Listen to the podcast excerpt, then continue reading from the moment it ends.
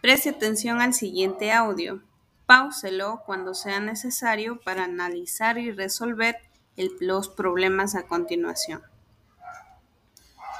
Andrés y Marco tienen una granja en la cual hay 25 cerditos, pero 12 de ellos son vendidos. Descubra cuántos cerditos quedan en total. Problema número 2. Anabel y María tienen 88 gallinas, de las cuales venden 33.